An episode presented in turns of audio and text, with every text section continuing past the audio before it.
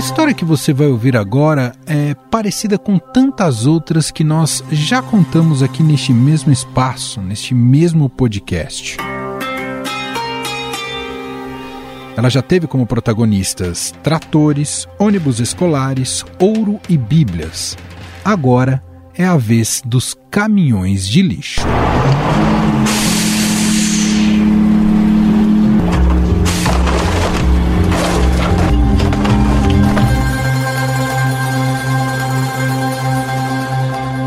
Nas mãos do Congresso e do governo, a compra e distribuição desses veículos para pequenas cidades saltaram de 85 para 488 veículos de 2019 para 2021 o que poderia ser uma benfeitoria para os municípios, em termos de gestão do lixo, acabou virando um emaranhado de coisas estranhas quando analisados os gastos. O Estadão noticiou uma outra anomalia: compra de caminhões de lixo superfaturados. O jornal revelou detalhes de uma das aquisições, uma aquisição que traz as digitais do Ciro Nogueira, que é o chefão da Casa Civil e do Centrão. Por exemplo, tem cidade do interior de Alagoas que possui menos lixo do que caminhões para recolhê-lo. Outro dado duvidoso é a diferença de 114 mil reais no preço de veículos iguais comprados no espaço de apenas um mês.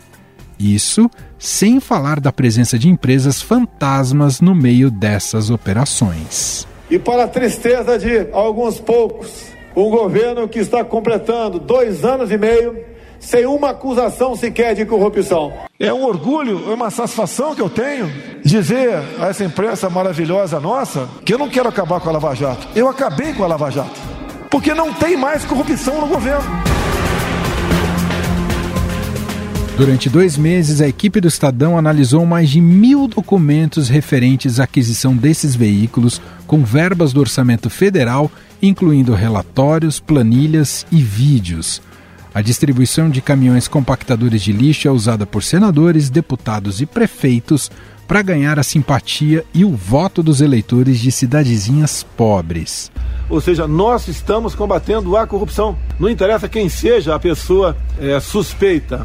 Então, essa investigação de ontem é um exemplo típico do meu governo, que não tem corrupção no meu governo, não tem corrupção, e combate a corrupção, seja de quem for. Nos documentos analisados, um município de 8 mil habitantes ganhou três caminhões compactadores num período de um ano e três meses, enquanto cidades próximas não têm nenhum. Acredite, até um beneficiário do auxílio emergencial venceu licitações para fornecer caminhões de lixo para o governo. E não para por aí. Caminhões são destinados à pequena cidade sem qualquer plano para construção de aterros sanitários, como determinado em lei. E aqui em Mairipotaba, cidade a 300 quilômetros de Brasília, onde vivem 2.300 pessoas, também tem um caminhão de lixo novo. Para quem mora aqui, esse caminhão significa uma conquista importante, algo que vai dar mais eficiência à coleta de lixo da cidade, que sempre foi feita, mas por outros veículos. Mas o fato é que na maior parte do tempo esses caminhões ficam assim, estacionados.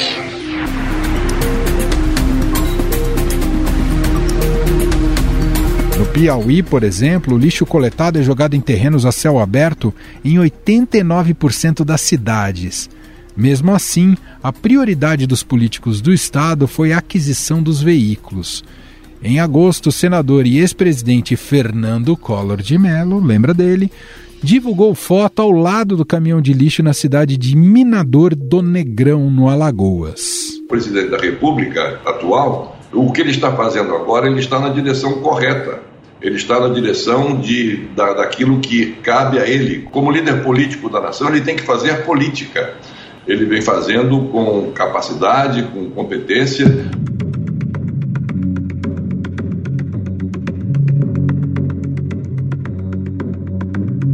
Comprado com recursos de emenda parlamentar do senador, o caminhão é um dos maiores disponíveis no mercado, com 15 metros cúbicos.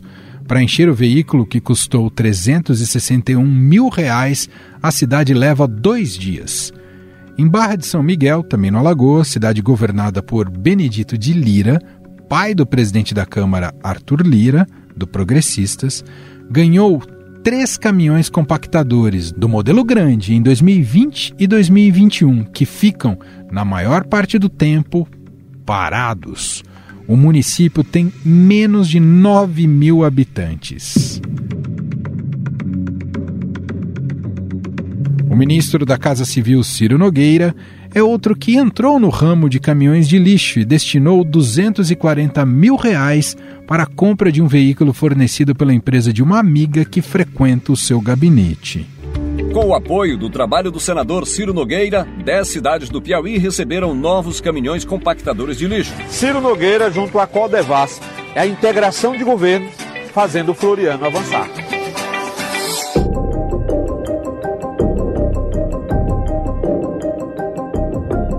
Pertencente à empresária Carla Morgana Denardim, o grupo Mônaco Diesel Caminhões, Ônibus e Tratores Limitada conseguiu um contrato no valor de quase 12 milhões de reais com a Companhia de Desenvolvimento dos Vales do São Francisco e do Parnaíba, a Codevasf, do Piauí, reduto eleitoral do ministro. A compra de caminhão compactador de lixo disparou em 2020, logo depois que o Centrão tomou conta do governo de Jair Bolsonaro. Ao longo do governo foram licitados 1.048 caminhões compactadores de lixo pelas empresas controladas por apadrinhados do Centrão. O número saiu de 85 em 2019 para 510 em 2020, um aumento de 500%. A disparada na compra de caminhões de lixo pelo governo Jair Bolsonaro, com preços inflados, ganhou a hashtag Bolsolão do Lixo neste domingo e se tornou um dos assuntos mais comentados do Twitter. Foram 7.977 tweets sobre o assunto em apenas uma hora. Desde o começo do mandato de Jair Bolsonaro, as licitações somam mais de mil caminhões de lixo. Os editais suspeitos e com indícios de superfaturamento chegam a mais de 109 milhões de reais.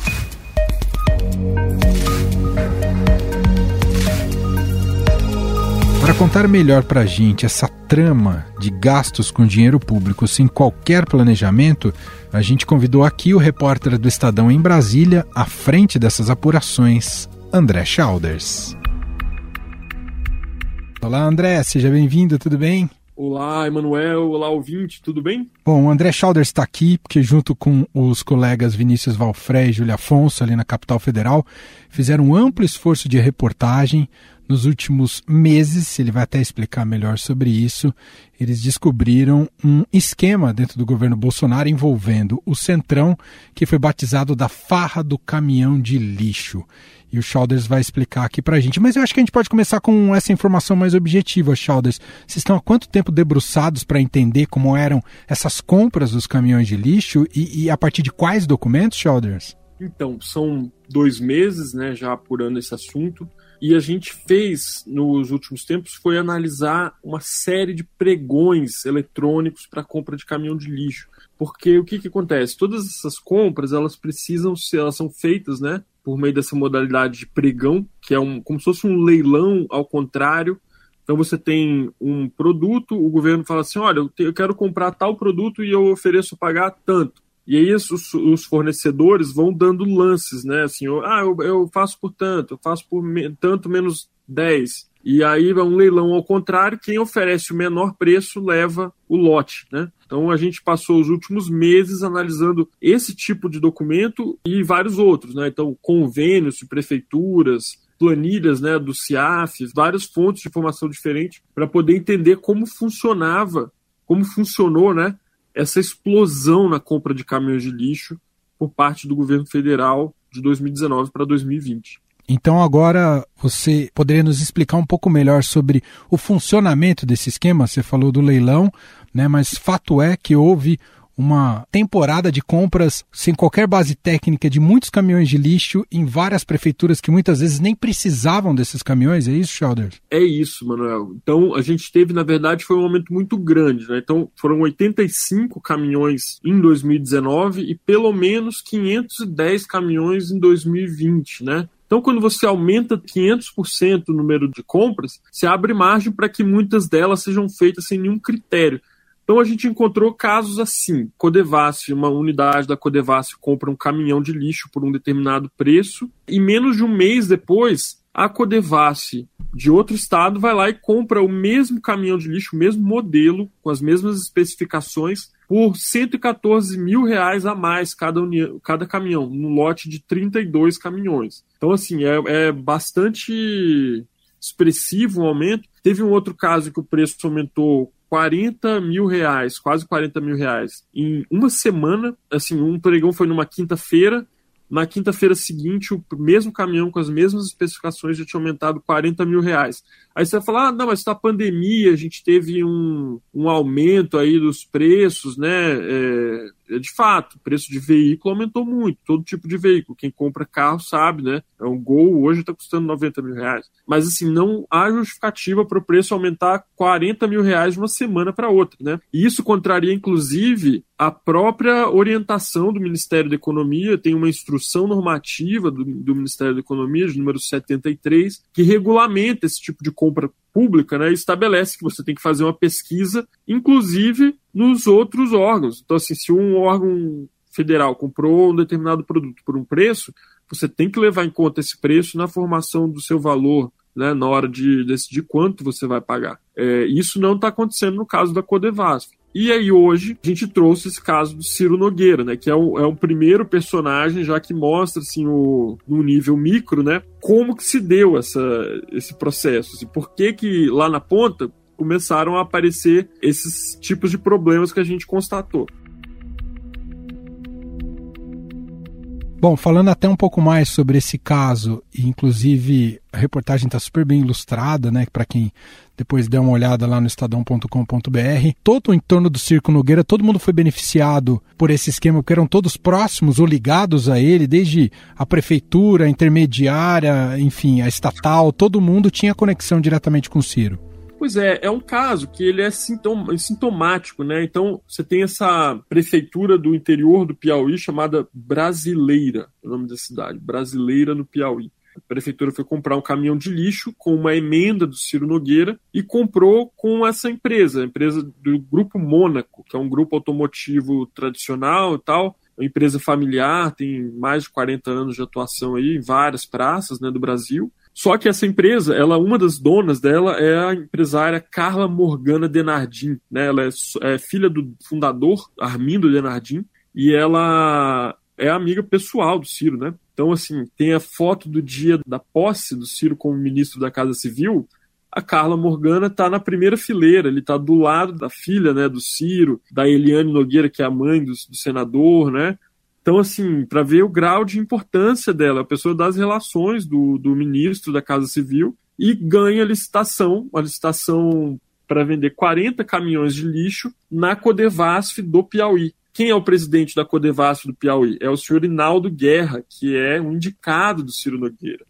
Então, assim, a amiga do Ciro Nogueira ganha o pregão, o indicado do Ciro, o apadrinhado do Ciro Nogueira, ratifica o resultado da eleição, e depois a prefeita aliada do Ciro, lá no Piauí, lá em Brasileira, usa o dinheiro da emenda parlamentar dele para comprar o veículo, né? Então, assim, todo o ciclo se fecha, né?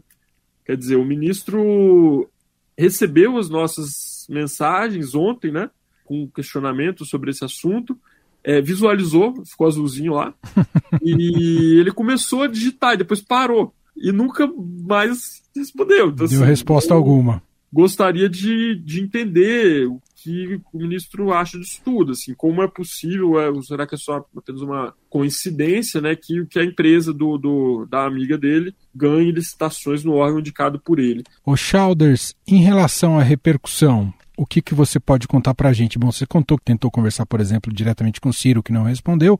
Eu sei que nas redes sociais, desde domingo, a coisa tem sido muito intensa, muito forte, inclusive ganhou um novo, além do farra do caminhão do lixo, ganhou também esse nome de bolsolão do lixo. Mas no mundo político, há uma reação em relação a isso? Vocês já captaram hoje? A oposição vai protocolar algo? Isso constrange os órgãos de controle? O que, que você pode dizer para a gente da reverberação? Foi forte repercussão no mundo político, né? Domingo mesmo, na, na tarde de domingo, noite de domingo, é, algumas figuras já começaram a se manifestar, né, como o senador Renan Calheiros, uh, o senador Alessandro Vieira, alguns outros. E hoje a gente é, tem pelo menos duas representações já, já encaminhadas né, para serem feitas ao Tribunal de Contas da União. Representações do senador Randolfo Rodrigues, da rede do Amapá, líder da oposição no Senado, e outra do Alessandro Vieira, né, do PSDB de Sergipe, e dos deputados Felipe Rigoni, da União Brasil do Espírito Santo, e Tabata Amaral, do PSB de São Paulo. Duas representações que pedem aí justamente o congelamento né, desses pregões e a investigação né, dos, desses indícios de irregularidade, superfaturamento né, que a gente trouxe na reportagem. Então vamos ver o que, que vai acontecer, mas assim, tem, tem pelo menos essas duas já é, encaminhadas, então a gente começa a ver já bastante rápido, né, um dia depois, já existem sim algumas repercussões aí no Congresso, né, e possivelmente repercussões jurídicas também desse, desse caso. Tem dois aspectos que eu só queria reforçar antes da gente fechar, Chalders. O primeiro é isso, né? Que nem todas as cidades precisavam desses modelos de caminhões. Que eu acho que você pode. Vocês pegaram vários casos como esse. E o segundo, que em muitos casos havia também a participação desses políticos na entrega dos caminhões, como um evento quase eleitoral, um evento político, uma mais de promoção dos nomes desses eh, representantes do Centrão, né, Chalders? É, exato. A gente viu vários exemplos de lixociatas, né? Então, depois da, depois da motociata e da lanchaciata, a gente viu agora a lixociata. Enfim, a gente viu um monte de casos de cidades que não precisam realmente desse tipo de caminho. E não, assim, não é porque a cidade é, é pequena que ela merece ter uma má coleta de lixo, não é isso. Claro. É que realmente esse caminhão compactador, ele é assim, ele além de ser caro, né? Ele tem uma capacidade. Por que, que ele foi criado? Ele foi criado justamente para você poder compactar o lixo, amassar o lixo lá, e aí você consegue carregar um volume maior de detrito, né? Então, uma cidade grande, isso faz todo sentido, porque daí você consegue coletar tudo com uma passada só. Mas uma cidade pequena, não. Então, assim, se a cidade não produz lixo suficiente para justificar aquilo ali, por que, que você vai usar esse caminhão específico? Você pode usar o outro, aquele que tem o, o que chama basculante, né? Sim. Aquele que inclina a caçamba lá, o caminhão caçamba. E, e, outra coisa, esse caminhão, caminhão compactador, ele é mais complexo a mecânica dele. Então, se ele quebra, por exemplo, a cidade pequena não tem como não tem um mecânico especializado que vai poder consertar ele, né? Então tem que levar para uma capital, para um lugar assim para consertar, ou seja, mais gasto. Por isso que esses, a gente cita na reportagem, tem estudos que indicam que esse uso, o uso desse tipo de caminhão ele só é indicado para cidades acima de 17 mil habitantes, né? Seria uma coisa assim. Lógico que não é uma coisa escrita em pedra, né? Mas é, é nessa margem aí que ele começa a ficar interessante do ponto de vista financeiro. Ele começa a ser uma redução de custo e não uma despesa desnecessária, né? Me cabe aqui, eu estava pensando uma analogia possível para falar um pouquinho do que o Estadão vem revelando ao longo do tempo, né, Chalders? E você participou várias, de várias dessas reportagens, né, pegando desde o, das emendas de relator, mas é como se você tivesse igual quando a gente fala conexão de água, né? Quando alguém que pega água para distribuir para a cidade, se fala muito da perda da água no processo de distribuição dessa água. É um pouco que a gente vê isso com o dinheiro público, né? Um dinheiro que chega no caixa central, mas à medida que ele vai sendo distribuído, é como se tivesse uma perda gigantesca em vários pontos e a farra do caminhão de lixo é mais um desses buracos entre todas essas conexões, né, Shelders? E aí a importância do jornalismo de, de ir atrás disso e provar isso. Exato, né? Como se fossem os vazamentos na rede hidráulica, né? Isso. É o vazamento na rede hidráulica do orçamento. Sim, é, a gente vê o Brasil é um país com uma tributação alta, né, para renda, para o nível de renda do Brasil. É lógico que assim, é, é uma falácia, Manuel, dizer assim, ah, o Brasil tem a maior carga tributária do mundo, tal. Não, o Brasil tem uma carga tributária alta para um país de renda média e ele oferece serviços muito ruins E isso é parte da explicação. Por que, que os serviços públicos são tão ruins? Porque há desperdício, né? porque há má versação, né? ineficiência. Não é só corrupção, assim, estrito senso, que existe, a gente mostra nesse caso, por exemplo, como ela funciona um pouco. Mas, assim, além da corrupção, há o desperdício também, né? A falta de prioridade, falta de foco, né? Tudo isso que assim, eu sonho com um dia que o gasto público será feito de forma eficiente. Né? André Chalders, Júlia Afonso e Vinícius Valfré, os três estiveram nesse esforço de reportagem na farra do caminhão de lixo. Várias reportagens ainda têm saído e terá muitas repercussões. Continue acompanhando, seja no impresso, no estadão.com.br. E mais reportagens para sair também, não só reportagens. mais revelações. Mais revelações, novos personagens que vão aparecer. Excelente. Te agradeço demais participar aqui do podcast e poder explicar aqui para nossa audiência um pouco mais desse trabalho de vocês. Um abraço, Chalders. Joia, eu que agradeço. Obrigado, Manuel. Valeu.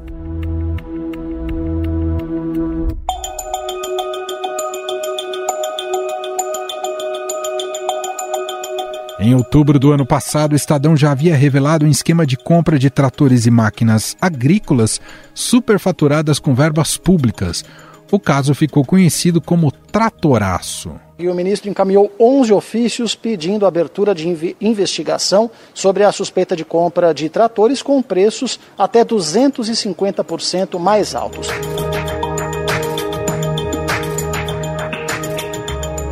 Em abril deste ano, um outro furo de reportagem do Estadão mostrou que o Fundo Nacional de Desenvolvimento da Educação lançou uma licitação para a compra de ônibus escolares com sobrepreço de mais de 730 milhões de reais. O Ministério da Educação teria tentado superfaturar em mais de 700 milhões de reais a compra de ônibus escolares.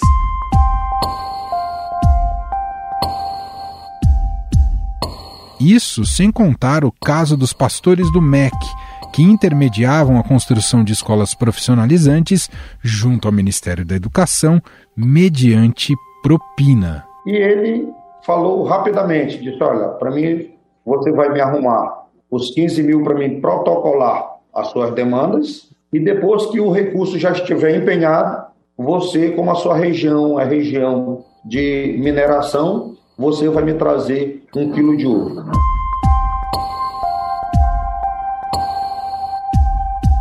Afinal, o mau uso de recursos públicos ou até mesmo para favorecer aliados políticos podem configurar corrupção? Sobre o assunto, nosso produtor Gustavo Lopes conversou com um economista e professor do Departamento de Gestão Pública da FGV, Gustavo Fernandes. Tudo bem, professor? Olá, tudo bem? Tudo bem com todos? Professor, sendo emenda parlamentares, dá para dizer que essas verbas elas são apenas mal gastas ou dá para dizer que também esse dinheiro, dinheiro público, está sendo usado para tal da corrupção?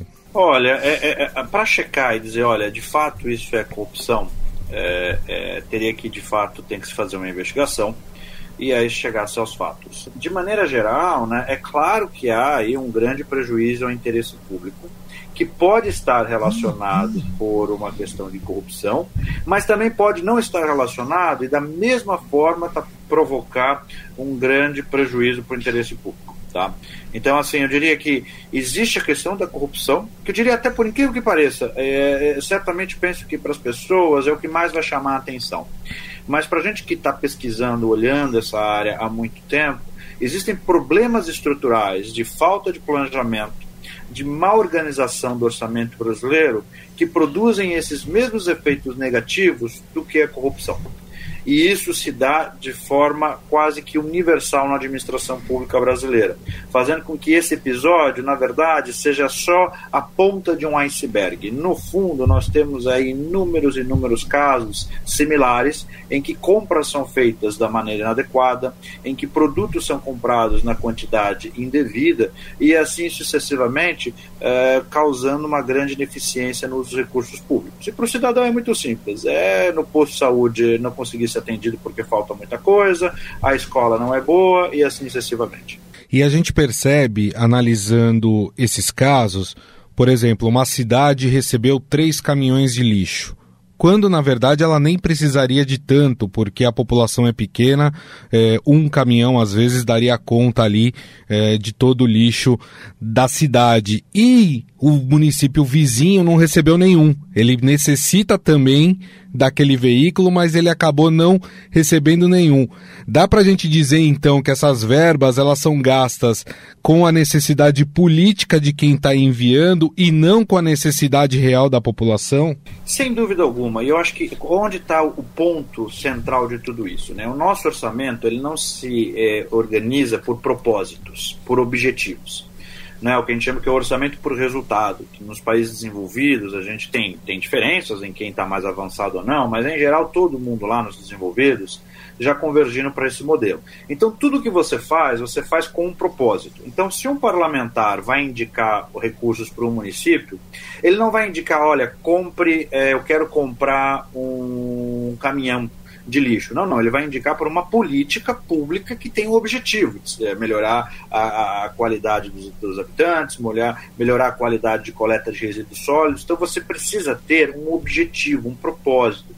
O que acontece no Brasil é que, infelizmente, né, os recursos eles são ainda alocados, e isso não é apenas emenda parlamentar, emenda parlamentar, isso é todo o orçamento brasileiro. Infelizmente, ele ainda é todo organizado por uma lista de compras. Né? É, Para o ouvinte entender bem o que, que, acontece. O orçamento no Brasil, no, no, fundo, é uma grande lista de compras, como se fosse uma lista de compras nossa para o supermercado. Então, olha, para aquele município A eu vou comprar essa lista de coisas, e para o município B é, outra lista de compras. A gente teve o caso dos tratores, teve lá um pouco mais atrás o caso do, do doce, é, do leite condensado, agora o caminhão do lixo, e assim sucessivamente. A gente está sempre, o tempo todo, discutindo itens de compra, quando na verdade a questão fundamental para ser perguntada é qual o sentido dessas políticas públicas. Então, por que está se comprando caminhões para o município A? Qual é a política que está se fazendo para o município A? E por que o município B não recebe? Agora, professor, também não falta fiscalização nesses casos? Como é que você compra um caminhão por um preço no mês, no outro mês você compra ele três vezes o valor que você pagou no mês anterior. Tudo isso vai passando e, e você não vê é, nenhum órgão é, fiscalizador barrando esse tipo de compras. Isso também não é uma parte falha de todo esse processo? Olha, eu diria assim, para a gente que acompanha, até, pro, é, é, é até para o, o, o, o perdão, entender o que está eu diria o seguinte: existe um sistema de controle? Tem. A gente acha que o Brasil tem hoje, em cada, é, é, cada estado, tem um tribunal de contas. Tem um Tribunal de Contas da União, que inclusive os órgãos de controle no, no, no Brasil são conhecidos por serem muito agressivos na sua atuação.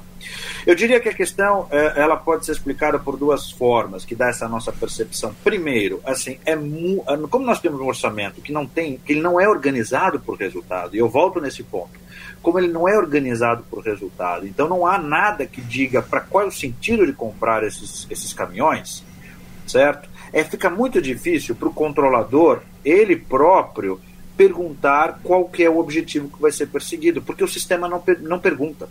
Então, na verdade, você tem um gestor público que pode trabalhar sem objetivo, é como nós, sem, é, é sem exagerar. É a administração pública brasileira é como se fosse a céfala. Ela não tem uma cabeça de dando uma direção. Então, se compra sem se ter o quê? Quais são os propósitos que vão ser cobrados pelo controlador? Bom, e aí qual que é a segunda parte que aí sobra? O controlador ele acaba é, mirando é, nas questões técnicas. Né? Então, olha como foi feita a licitação, houve sobrepreço ou não. Isso é um processo muito lento, muito longo, em que no final das contas o leite já foi derramado. Então, eu diria o seguinte: muito provavelmente, boa parte dessas aquisições, a médio e longo prazo, daqui a alguns anos, irão gerar processos no Ministério Público, responsabilização. Mas é um processo tão lento tão devagar que no final das contas a gente não consegue evitar o que é o pior, que é ter o leite derramado, que ter a má compra pública. E a gente tem a percepção, professor, seja através das emendas parlamentares ou até o, o tal orçamento secreto, que é um dinheiro dado assim, sem qualquer tipo de controle, sem qualquer planejamento, sem qualquer gestão. Não era o caso de se criar leis mais fortes para garantir que cheguem aquelas pessoas eh, das quais necessitam daquela verba, necessitam daquele produto que é comprado? Ah, sem dúvida alguma. Eu digo o seguinte: quando você não pergunta qual é o objetivo da política pública e deixa uh, a gestão sem um propósito definido, então você não tem controle as coisas são feitas imediatamente, sem grande, sem planejamento, sem, sem direção. Então, o que, nós precisamos, antes de tudo, é ter uma reforma profunda. A lei orçamentária brasileira, para a gente ter, ter, uma, ter uma ideia, é a 4.320, que foi aprovada no dia 17 de março de 1964. Ou seja, nós temos ainda uma estrutura orçamentária planejada para os anos 60. E era um projeto de lei antigo, da década de 50. Ou seja, nós nunca reformamos essa estrutura orçamentária brasileira. Tá? Então a gente tem de fato aí a primeira necessidade é ter uma reorganização do sistema de planejamento e de alocação de recursos na administração pública. A gente precisa avançar, adotar um orçamento por resultados. E assim, é muito simples, porque olha, o que, que, o que, que isso vai representar do ponto de vista prático? Olha, tudo bem, uh, o parlamentar, a deputada, o deputado quer indicar recursos para uma área X. A pergunta que vai se fazer é o seguinte: o que você quer fazer? E aí, se ele falar, eu quero comprar trator, falar, olha, não faz sentido isso, porque trator não é objetivo. Você precisa dizer um resultado de política pública. Então, a administração pública brasileira, ela, infelizmente, isso pode parecer chocante, mas é a realidade, ela não se organiza por resultados. Então a gente precisa ter uma reforma completa. Nós temos uma legislação velha, uma legislação inadequada para os tempos atuais. Lembrem-se, em 1960 nós não tínhamos internet, a gente não tinha comunicações como a gente tem hoje, a gente tinha um mundo completamente diferente, mas o nosso orçamento ainda é daquele tempo. Então, nós precisamos modificar completamente a forma de, de, de, de, de usar os recursos públicos. A primeira e a maior reforma de todas é o seguinte: adoção de um orçamento por resultados tudo que se vai fazer dinheiro, tudo que se vai usar dinheiro no governo precisa ter um propósito declarado. Inclusive para facilitar com que os órgãos de controle, seja ele, sejam eles CGU, TCU, o próprio Ministério Público, ou melhor, a população saiba qual era o objetivo que tinha sido pensado para poder avaliar se houve ou não houve o atingimento desse objetivo. Perfeito. Bom, nós conversamos com o economista e professor do Departamento de Gestão Pública da Fundação Getúlio Vargas, Gustavo Fernandes. Professor, queria agradecer mais uma vez a sua presença. Muito obrigado pela entrevista. Imagina, eu que agradeço a oportunidade, estou sempre à disposição. Estadão Notícias.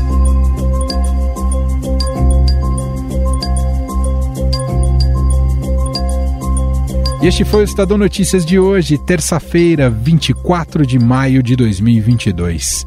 A apresentação foi minha, Emanuel Bonfim.